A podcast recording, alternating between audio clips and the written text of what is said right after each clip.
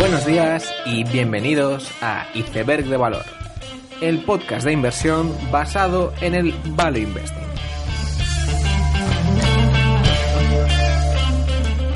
Bienvenidos los seguidores de los cuchillos que caen, bienvenidos a Iceberg de Valor. Esta semana querría destacar una única noticia que precisamente tiene algo que ver con el capítulo de hoy, que es la compra de Anicura por la empresa Mars. La empresa Mars, ya lo mencionamos en el capítulo de, las marcas, es una de las mejores empresas en cuanto a consumo que, hay en el mundo y es una empresa privada. No, no cotiza en ningún lado y de hecho es eh, propiedad de la familia Mars que si entráis en Wikipedia podéis ver a, a, toda la familia y los diferentes descendientes y la verdad es que es una empresa pues maravillosa, ¿no? Porque tiene a M&M, eh, chicles de todo tipo y bueno, marcas que si bien yo no me mostré especialmente positivo en cuanto marcas en general, sí que eh, todo lo que es pues consumo de, comida pequeña, barritas, chocolate, pues sí que ha sido siempre bastante estable y fuente de grandes beneficios. Bueno, pues esta empresa ha comprado una operadora de hospitales, de, mejor dicho, de, centros veterinarios y se ha gastado aproximadamente 2.000 millones de dólares, que se dice pronto. Y relacionado a ello, querría destacar cómo eh, la industria animal, pero más en concreto la industria de animales de compañía, es un sector pues, realmente interesante, porque eh, si algo está claro es que, por un lado, el número de animales de compañía en países en desarrollo va a aumentar. De la misma forma que durante muchos años en Estados Unidos y aquí han aumentado el número de animales, eh, lo hará de la misma forma a la que aumente la riqueza en, esos países. Y por otro lado, en, estos países ya los desarrollados, hay eh, el perro, el gato, cada vez es más un miembro de la familia y se gasta más dinero en, él. Además, esto eh, lo que influye es que cada vez viven más años, pues y como viven más años, pues se le quiere cuidar más y además, eh, bueno, pues desarrolla más enfermedades y, bueno, empresas como Anicura, que, gestiona eh, clínicas veterinarias, pues sí que se beneficia de ello.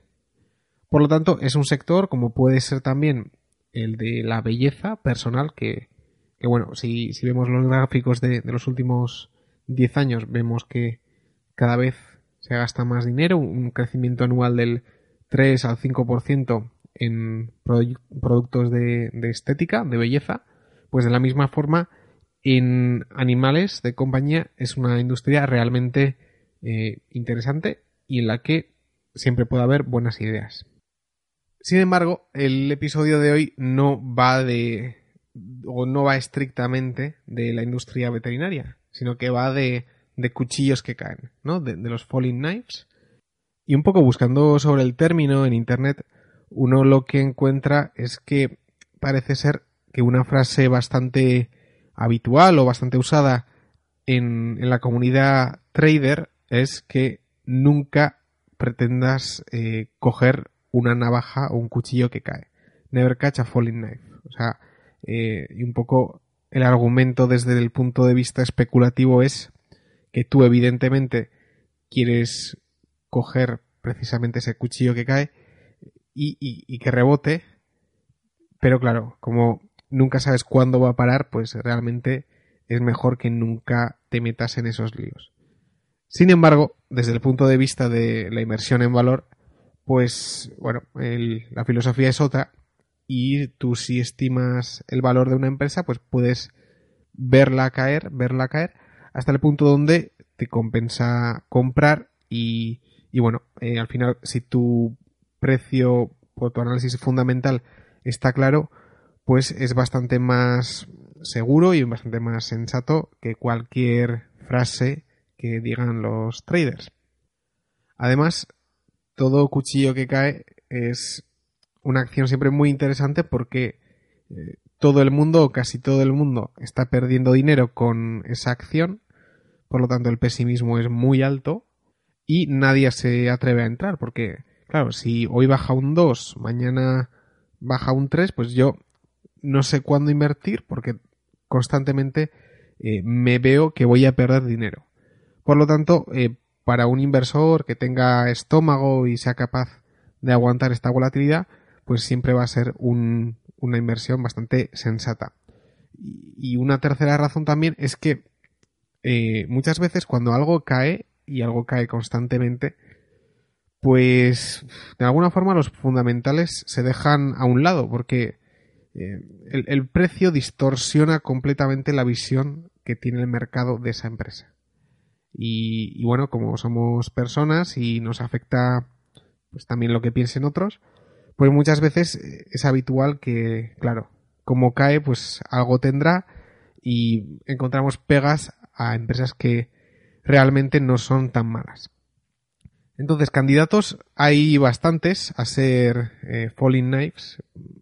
bueno, se han mencionado muchas veces eh, Arista, esta semana XL Media ha bajado, también una microcap por ahí en, en Inglaterra llamado Connect Group, pero eh, la que ha llamado un poco mi atención ha sido Animal Care, ¿vale? Que es una empresa que, he analizado y me gustaría dar una pequeña explicación, eh, analizar la empresa, un poco el sector y poder dar eh, una idea una introducción a ese sector a, todo el que escuche este capítulo. No me gustaría que nadie me, me copie ni, o sea, prefiero que cada uno haga su propio análisis y, saque sus conclusiones, pero bueno, es, es, probable o es posible que dentro de este análisis pues, eh, pues yo pueda soltar alguna idea que luego pueda desencadenar, que vosotros encontréis otra empresa y que con eso, bueno, al final Muchas veces em, se utilizan los screeners para conseguir ideas, pero a mí personalmente no me gustan mucho, no me arreglo para encontrar realmente buenas ideas y muchas veces la clave eh, para mí suele ser empezar con una empresa, estudiar un poco, de repente encuentras una conexión con otra empresa y vas dando saltos de alguna forma hasta que, bueno, acabas en un sitio que nunca habías esperado, desde que habías empezado a analizar y, bueno, así quizás pues encuentras pequeñas joyas. Por lo tanto, la empresa de la que querría hablar es Animal Care, que es una em, empresa bastante pequeña, de, de 100 millones de libras ahora mismo, en Inglaterra. Y, lo primero, voy a decir por qué o cómo la encontré. Y, la verdad es que la encontré de una forma eh, bastante particular porque eh, el AIM, que es una especie de MAV inglés, eh, suele dar premios anuales a diferentes compañías. Y suele dar premios por, la compañía más innovadora, la compañía que más ha progresado. Y así de alguna forma hacen un, pequeño repaso de, las compañías cotizadas que tienen y, eh, bueno, pues dan premios. Entonces, por ejemplo, estos eventos me parecen bastante útiles para sacar ideas. Porque, bueno, si a una compañía se le da un premio, tan mal no lo habrá hecho y algo interesante eh, habrá ahí. Y de hecho, en el 2017, en el 2018 todavía no se han dado estos premios, pero en el 2017 eh, compañías tan buenas como Barford, que, bueno, eh, Barford Capital es una compañía pequeña pero relativamente famosa de de litigios y otras pues le dieron un premio, eh, a Táptica también le dieron un premio y a otras empresas realmente buenas. Y a una empresa, eh, que es Animal Care, le dieron la compañía a la mejor eh, adquisición o la, la, adquisición más transformacional del año. Entonces, esto ya pues es algo positivo. Al final, una fusión suele cambiar una compañía, a veces para bien, a veces para mal, pero eh, potencialmente, eh, bueno, pues si a una compañía se le da un premio por una buena adquisición, debería ser motivo de, de gran mejora para la misma. Sin embargo, si vemos la acción, vemos que desde la fusión bajó de 400 centavos a 180 que está ahora. Por lo tanto, primera señal de que hay algo interesante aquí es que, oye, adquisición, algo cambia aquí y algo que debería haber sido positivo o se supone que era positivo, se ve como algo muy negativo y la acción baja pues un 60%. Entonces, esta empresa, ¿qué es realmente? Porque, de hecho, esta eh, adquisición ha sido una fusión inversa de la empresa, lo cual es, es otro cheque en la lista que es una cosa bastante rara, eh, es decir, normalmente adquisiciones pequeñas es, es, algo habitual, pero una fusión inversa sí que es un tema un poco más eh, raro y algo que estará más dispuesto a, que no sea bien entendido por el mercado. Entonces, eh, cuando se hizo esta fusión inversa, se valoraba Ecufar, que era la compañía a adquirir, pero precisamente es la compañía más grande, en 134 millones más 22 de deuda, unos 157 millones de, libras. Y a Animal Care, que es la empresa cotizada, la empresa pequeña en, Inglaterra, pues se valoraba en 75, menos 6 de cash, pues 69 millones, y quedaba un total de, una empresa de 215 millones de, libras. Eso era hace un año casi, y ahora la empresa pues eh, capitaliza unos 105, 100 millones de libras, así que ha bajado bastante. Estas dos empresas trabajan en el sector de los farmacéuticos para animales de compañía, que como hemos dicho tiene muchos vientos de cola que luego hablaremos más. Y un poco las razones para la fusión era crear una empresa mayor, ya que ambas sean relativamente pequeñas, a nivel europeo, poder tener una plataforma europea, lo cual es bastante útil, como, como ya veremos, eh, tener un portfolio más diversificado y además eh, todo lo que es desarrollo y más de y creación de nuevos productos pues eh, con, más capacidad al ser una compañía más grande. aún así, el punto más interesante de la fusión me parece a mí que es la posibilidad de tener sinergias y venta cruzada. antes, si, si vemos Animal Care donde vendía sus medicamentos, pues eh, todo, básicamente, el 92% era Inglaterra y todo lo demás fuera. Y de hecho, eh, si miramos los informes desde 2010, básicamente, eh, se, venía diciendo constantemente que, se quería vender fuera. Y, y, ya era una tónica habitual desde 2010 y algo que nunca había funcionado al no tener ninguna presencia comercial y tener que depender de distribuidores. Por otro lado, Ecufar pues vendía en, España, eh, Bélgica, Francia, Alemania y tenía muy poca presencia en Inglaterra. Por lo tanto, parece que en un principio al menos esta fusión sí tiene sentido en el aspecto geográfico. Pero evidentemente esto no acaba de salir bien. Eh, como hemos dicho, la acción ha bajado muchísimo. Y si vamos a foros, lo cual bueno, eh, tampoco tiene que ser la, principal fuente de inspiración, pero un foro de, gente suele darte ideas de qué es lo que piensa el mercado, lo cual puede ser muy útil.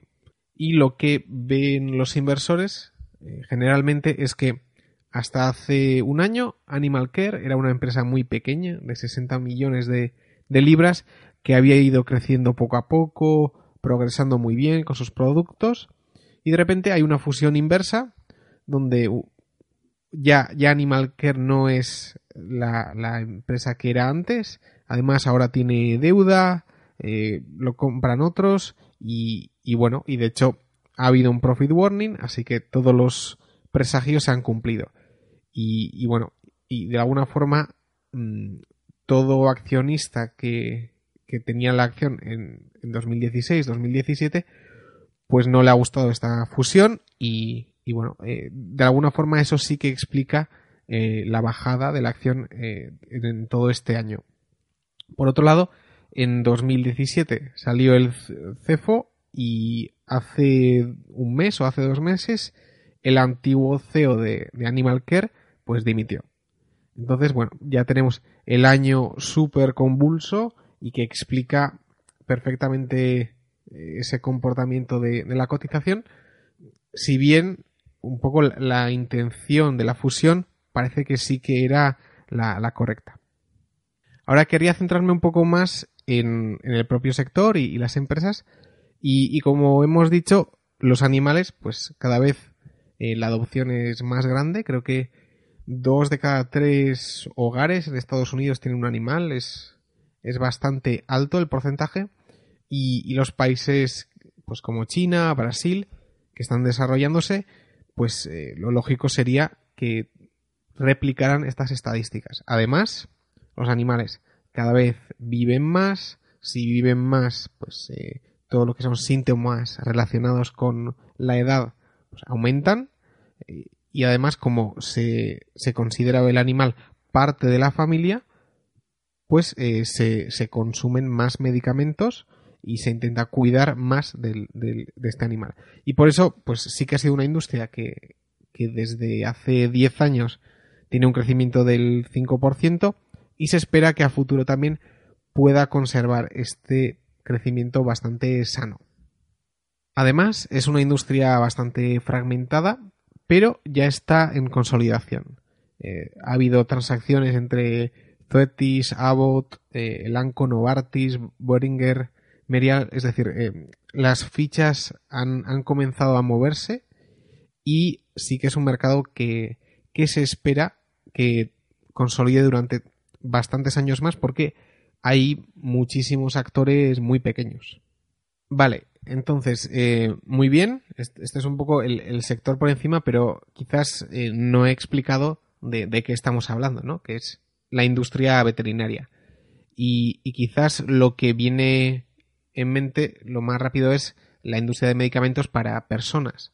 Sin embargo, sí que hay bastantes diferencias y especialmente en cuanto a regulación, en cuanto a patentes, de la misma forma que un medicamento pues, puede a 10 años en, en conseguir la licencia y es muy costoso, etcétera, en animales todo lo que es patente es menos importante, hay menos riesgo eh, en, cuanto al I D, que, bueno, se sabe que eh, si se invierte cierto tiempo y, dinero, pues sí que se van a conseguir productos.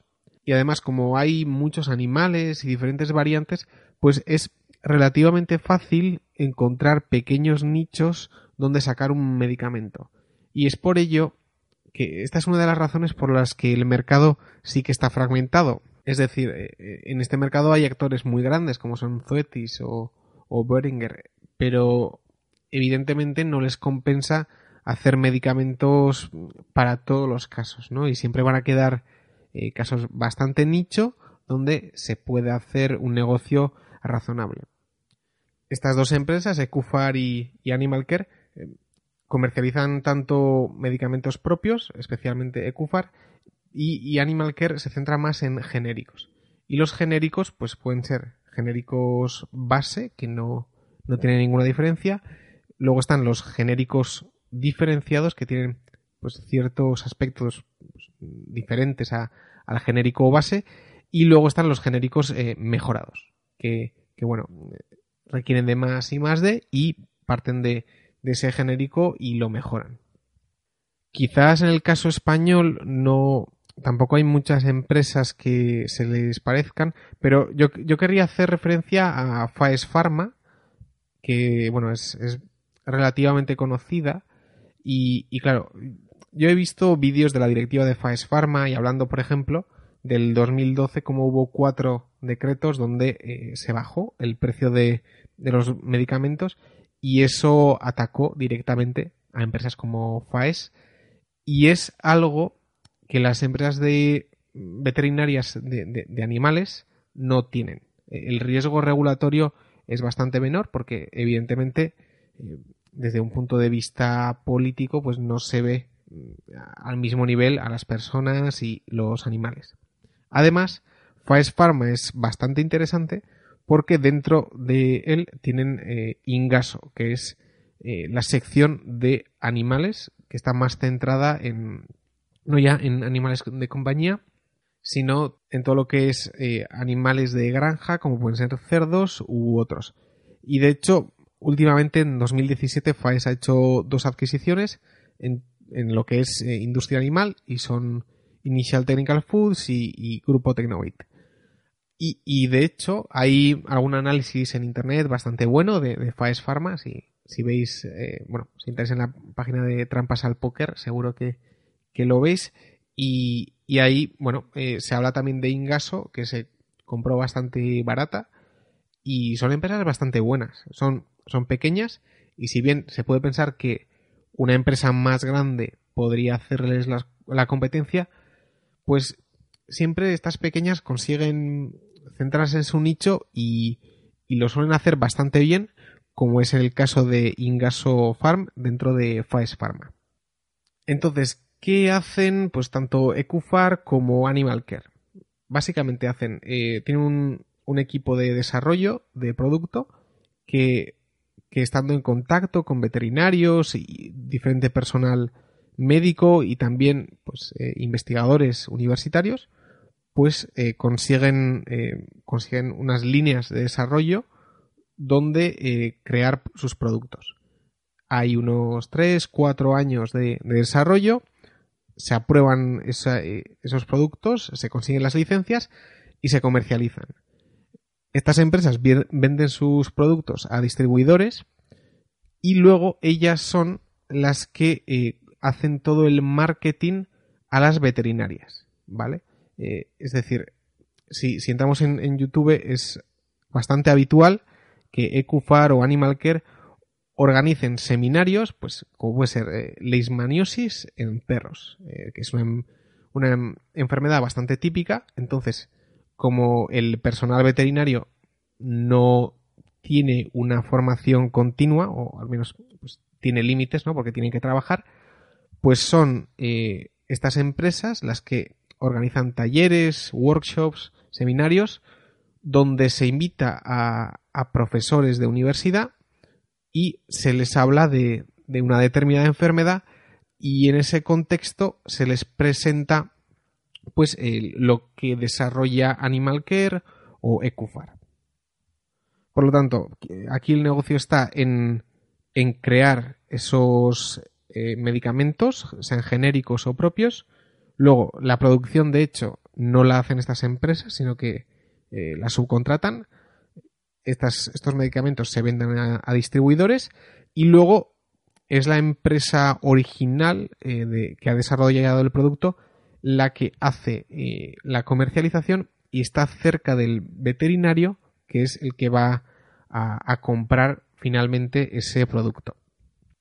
A mí este aspecto me parece bastante interesante porque, hombre, tienes que tener tu red de eh, de personas de, ventas para vender. Es decir, si, bien tú desarrollas un producto en, Inglaterra o Francia, pues eh, necesitas a una plataforma, a un, grupo de personas que vendan ese producto y que tengan relación tanto con el veterinario como todo lo que es investigador universitario que va a dar el seminario.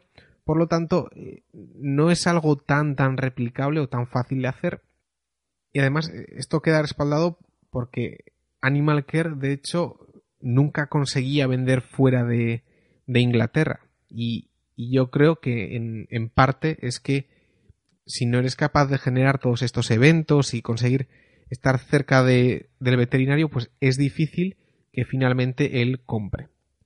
Además, eh, además de estos seminarios, pues hay incluso plataformas online, eh, líneas directas con, con profesores universitarios que, las propias empresas como Ecufar o Animal Care ponen, lo cual hace que, bueno, haya una relación eh, que no es que va más allá de la propia transacción, lo cual creo que evidentemente hay más costes de cambio de lo que, eh, bueno, en un principio se podría pensar. Ahora querría analizar un poco lo que es Ecufar y lo que es Animal Care, pero especialmente Ecufar porque es precisamente la compañía que no se conoce y, era la compañía grande que se ha adquirido en esta fusión. Y hablar de Ecufar es hablar de Chris Cardón, que es el CEO. Chris Cardón crea Moss Pharma, que es su empresa anterior, en el 96. La vende a Omega Pharma en 2001, que Omega Pharma luego sería vendida a Perrigo. Y entonces, el eh, medicamentos que había desarrollado para personas, una vez ve a un dueño de un perro, que justo cuando el perro le da la cara al dueño, pues el dueño aparta su, su cara porque el aliento del perro huele mal y entonces eh, justo el medicamento que había desarrollado para personas lo piensa en, llevarlo a los animales, a los perros en concreto, y así empieza eh, lo que luego se convertiría en Ecufar. Y, de hecho este fue el primer medicamento desarrollado por él y que se vende hasta hoy en día, que se llama Orocime. Y entonces, Ecufar ha sido una historia de, de buy and build, o sea, de, o sea, de la creación del primer medicamento. En 2005 hubo la primera adquisición de un distribuidor especializado. En 2006 adquiere Instrulife, que es una distribuidora también de equipos. En, el 2006 también adquiere la propia Ecufar, eh, la compañía original.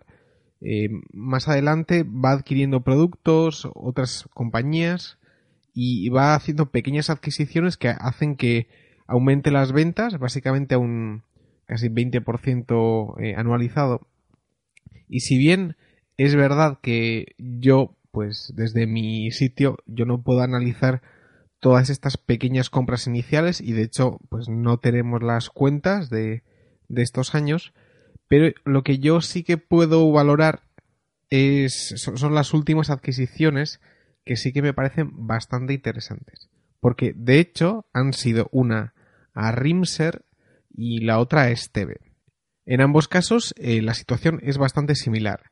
Rimser se quiere dedicar especialmente a la división de personas y tiene una división de animales que, que bueno, no es core y por lo tanto quiere vender.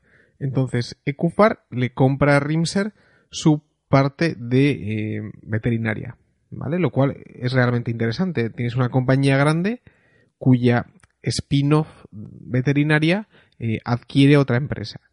Y en el caso de Esteve, encima que es algo muy cercano porque es una empresa española, eh, es exactamente igual. Y de hecho, de esto hay, hay vídeos porque en estos seminarios que he comentado se suele hacer una pequeña introducción donde el, el dueño o sea, del medicamento, en este caso Esteve, pues hace un repaso de la situación de la empresa y, los medicamentos. Y, justo hay un vídeo de esto en YouTube y Emilio Gil, que era el, director de Esteve Veterinaria, explica la situación. Eh, en, el caso de, de Esteve, de la misma forma que Faes Pharma había sufrido en 2012 por, los cambios de decreto y la bajada de, de los precios, pues a Esteve le había pasado de igual había entrado en pérdidas y de hecho un ERE y todo, pero este eh, veía que tenía la división de animales veterinaria eh, de, buena calidad, de 35 millones de ventas y buenos márgenes, que, que seguía perfectamente, mientras que toda la división de, de humanos pues iba mal y tenía problemas. Y como la parte veterinaria era pequeña, pues decidió vender eh, esa misma parte para intentar reflotar el, activo core que era el de personas y por eso decidieron vender la división veterinaria de Esteve y, lo, consiguió Ecufar por 36 millones de euros y, y, claro, encima, ¿por qué se lo llevó? Porque de hecho había 20 competidores de Ecufar y, y la razón por la que Ecufar compró este veterinaria fue que no había solape geográfico. Al final, lo que no quería Esteve era que hubiera gente despedida y por lo tanto, eh, de las empresas que se presentaron, no había solape con Esteve, eh, con Esteve con Ecufar y por lo tanto fueron los que adquirieron la empresa. Y, por lo tanto es una empresa de, buena calidad, que viene de una empresa mucho mayor, Esteve, y, vamos, que, esa adquisición estuvo disputada y, vamos, si hoy, hoy mismo Animal quiere vender la parte de este, pues seguro que vale esos 35 millones o probablemente más eh, incluso hoy en día. Y además que, bueno, ya que yo mismo me he pasado bastante tiempo viendo vídeos de YouTube y seminarios, eh, lo que me intento fijar es que las personas que dieron esas charlas pues siguen en la empresa. Y precisamente, pues gente que se menciona, como Emilio Gil, que era el, jefe de, la división veterinaria de Esteve, pues siguen en, Animal Care y de hecho es el director de estrategia de, Animal Care. Y además eh, yo le he contactado por LinkedIn y le he preguntado a ver qué, qué opina de la empresa y de la acción. Y, bueno, eh, Emilio dice que es, es un neófito en cuanto a, a bolsa, pero que él cree que toda la bajada que, que hay se debe más a la salida de directivos que, que, la marcha real de la empresa. Y bueno, en eso hemos quedado. Y entonces, eh, como resumen, lo que yo me pregunto es por qué eh, es posible crear Ecufar, ¿no? Una empresa pequeña, de nichos, en un mercado fragmentado. Pues precisamente por eso, ¿no? Por, por fijarse en medicamentos pues eh, que, que, no son mainstream y por lo tanto a farmacéuticas más grandes no les interesa. Además, hay una relación de ventas comercial con veterinarios país a país que es muy importante y que por eso mismo se hacen adquisiciones de Esteve, etcétera, y no, no se crea una línea desde cero, sino que se utiliza la distribución ya creada. Y además, pues eh, Ecufar es interesante que a medida que se va extendiendo en geografías, pues puede usar esa, eh, esa plataforma de, de, ventas para añadir nuevos productos pues a, coste cero. Por otro lado, tenemos a Animal Care Group, que que es la compañía que había cotizado hasta ahora, que es la pequeña, eh, en unos 60 millones de, libras en Inglaterra, y había sido parte de Genus PLC, y, bueno, había sido un spin-off, lo compró Richie, luego Richie em, hizo un spin-off del negocio de animales de granja y se quedó solo con Animal Care.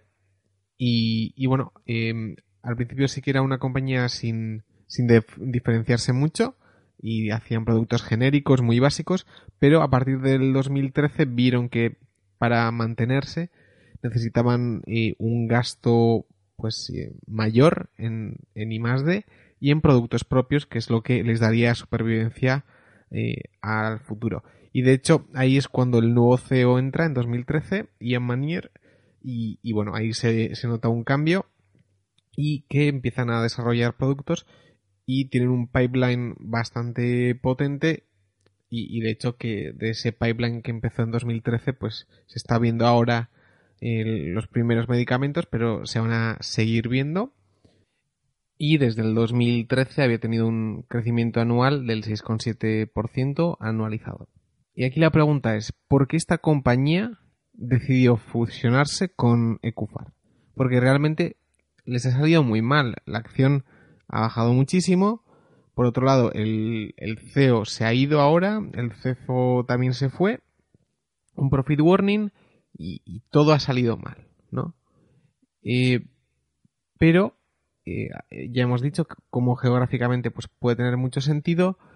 Eh, llevaban desde el 2010 diciendo que iban a salir fuera de Inglaterra y no lo conseguían, por lo tanto, por ahí creo que tiene sentido últimos tres años CAPEX pasa de 0,2 millones a 1,6, es decir, eh, aumenta muchísimo el, gasto y, bueno, creo que también puede ir por ahí. Además, empieza el mercado a consolidarse un poco y, bueno, ya venía mencionando bastante el tema de Money y los problemas que le podrían traer a Animal Care y bueno, creo que todo, todo esto hizo que, se fusionaran. Y bueno, parece que, que en un principio esta fusión eh, no ha salido bien, pero creo que tiene bastante, bastante sentido. Entonces, el mercado lo que ve es eh, directiva se va, profit warning, eh, este no es el Animal Care que he tenido en los últimos siete años, eh, encima ahora tiene más deuda, esto pues no, no es lo que yo quiero. Aún así, creo que nos estamos perdiendo muchas cosas aquí, y es que Chris Cardon es un owner operator de, de Ecufar que desde el 2002 eh, consigue levantarlo desde la nada una empresa que, factura 80 millones y que va creciendo y adquiriendo en Europa, eh, quedándose con spin-offs de, calidad como son las de Steve y Rimser y con esos crecimientos anualizados del 16% y esta persona eh, es, es, propietaria del 23,1% de la empresa. Eh, por otro lado, el chairman es el CEO de Lotus Bakeries, que desde que él está de CEO la, acción ha multiplicado por 20 desde el 2005. Y, luego también en la directiva está Mark Cook, que, que, es el creador de Omega Pharma, que lo vendió a Perrigo por más de 3.000 millones. Y vamos, el, este tío es mil millonario. Y, también tiene el 23,1% de la empresa. Y que conoce a Chris Cardon de, eh, de Moss Pharma, que era la empresa que había creado previamente y había vendido a, a Omega Pharma, que justo pues Mark Cook es, es el, era el CEO. Eh, entonces, como digo, o sea, es, hay una directiva de, de calidad, se queda con spin-offs como de Rimser y Esteve que tienen un valor, pues yo creo que son activos muy buenos. Eh, además, las filiales más pequeñas que habían sido las iniciales, pues se puede pensar que no eran tan buenas, pero realmente eh, una de ellas, NutriScience, por ejemplo, se vendió a Swedencare y, y se vendió a 10, 11 veces EBITDA y bueno, pues tan malas no sean tampoco estas empresas más pequeñas. Hay una red comercial implantada con, la plataforma con venta cruzada está ahí. Y, además es relativamente fácil hacer add-ons, o sea, productos adicionales que, no cuestan nada y utilizar los distribuidores.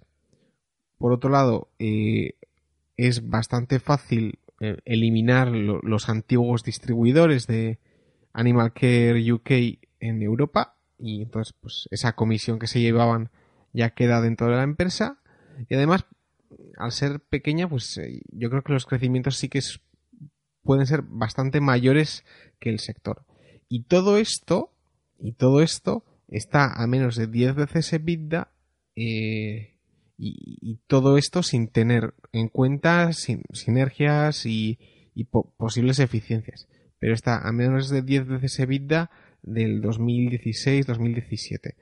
Eh, oye, pues no está mal teniendo en cuenta que en todo el sector, pues eh, Zoetis, Decra, Fibro, pues están a, múltiplos realmente altos. Y bueno, por que es razonable por todo esto, estos vientos de cola que hemos mencionado, eh, bueno, animales de compañía cada vez más, más importantes, pero no es habitual tenerlos a, estos múltiplos. Eh, sí que hay alguna compañía un poco barata en, en cuanto a animales, creo que es Betoquinol, pero bueno, eh, en general suelen estar bastante, bastante caras. Riesgo de esta empresa, pues claramente eh, mi teoría es que un profit warning llama a otro profit warning. Muchas veces pensamos, bueno, pues compro después del profit warning, bueno, Sí, sí, es que igual es, que es más probable que haya otro que, no haya, ¿no?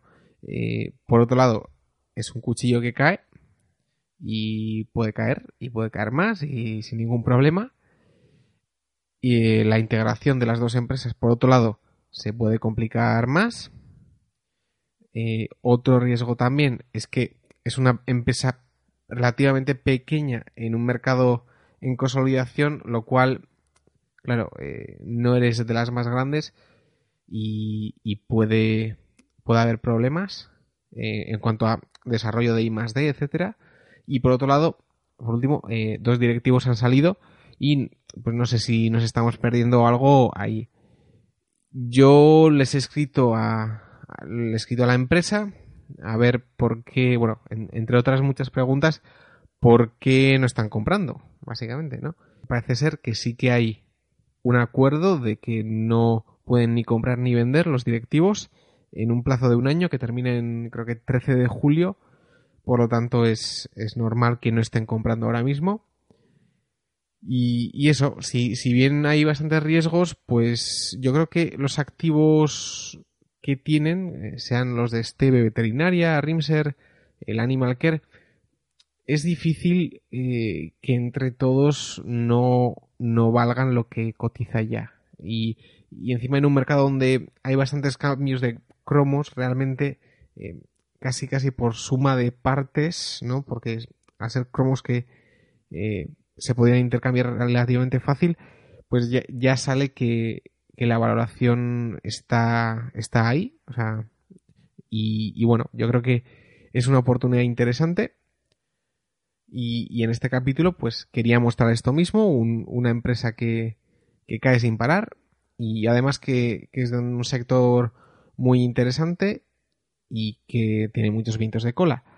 Así que bueno, espero que os haya gustado, os haya podido aportar alguna nueva idea o algún nuevo concepto y eh, podéis darle a like en iVoox o en YouTube, suscribíos y nos vemos la siguiente semana. Seguid aprendiendo.